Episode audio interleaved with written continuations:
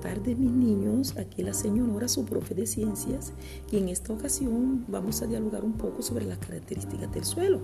¿Para qué? ¿Por qué vamos a hablar sobre las características del suelo? Para identificar las características del suelo y su importancia para el desarrollo de la vida. Vamos a comenzar hablando sobre qué es el suelo.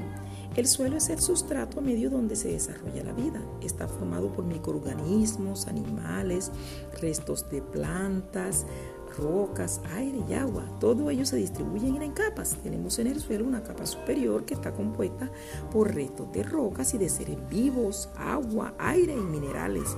También tenemos una capa intermedia que está formada por piedras, arcilla y algo de agua. Esta capa contiene las raíces profundas de las plantas grandes y algunos animales que cavan. En la capa inferior encontramos rocas y muy poca agua. A esta capa solo llegan ocasionalmente las raíces más profundas de los árboles grandes. También en el suelo podemos encontrar agua. Ese agua favorece la descomposición de la materia orgánica y la otra parte es absorbida por las raíces de las plantas. También encontramos aire. En el suelo, el suelo aporta el oxígeno necesario para que los organismos que allí habitan puedan vivir. Ahora niños vamos a hablar un poquito sobre los tipos de suelo. Nosotros hemos tenido la oportunidad de observar algunos tipos de suelo. Bueno, hay un, tipo de suelo que es fértil cuando brinda los nutrientes y las condiciones adecuadas para el crecimiento de las plantas. La característica principal de un suelo fértil es porque es negro y porque se ha formado gracias a la descomposición de muchos organismos. Además encontramos un suelo no fértil que su característica principal es no tener nutrientes necesarios para el desarrollo de las plantas. Generalmente los suelos no fértiles son de colores claros y tienen mucha agua o, carecen de ella. ¿Por qué el suelo es importante? El suelo es importante para la supervivencia de los seres vivos, ya que en él se encuentran los nutrientes necesarios para el desarrollo de las plantas. Ellas son la fuente de alimento y de otros animales, incluyendo a nosotros los humanos. En niños, eh, vamos a hablar ahora de las problemáticas del suelo. Eh, dice que algunas de las problemáticas de nuestro suelo es la deforestación o la tala de bosques para obtener madera o cultivar el suelo. También tenemos la sobreexplotación de cultivos o explotación intensiva. Tenemos el sobrepastoreo, a lo que le decimos el consumo excesivo de pasto por el ganado la extracción intensiva de minerales que se desestabilizan el suelo y alteran la superficie de la tierra. Tal es el caso donde encontramos las minas, como las minas de oro y otros, otros minerales.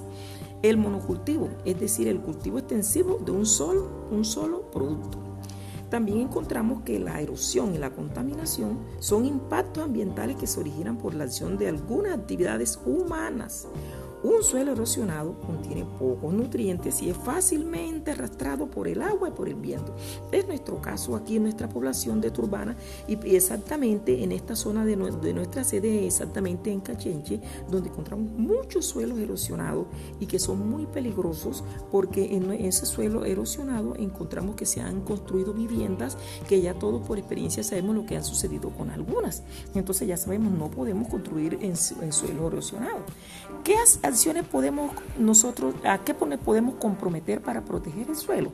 Podemos sembrar plantas nativas y cuidar de ellas. ¿Por qué? Porque las raíces de las plantas ayudan a mantener el suelo unido y evitan que el agua lo arrastre. Tampoco podemos arrojar pilas, ni pinturas, ni insecticidas, ni aceite, ni ninguna otra sustancia que contamine el suelo. Tenemos que rechazar la bolsa de plástico porque ellos demoran mucho tiempo en descomponerse.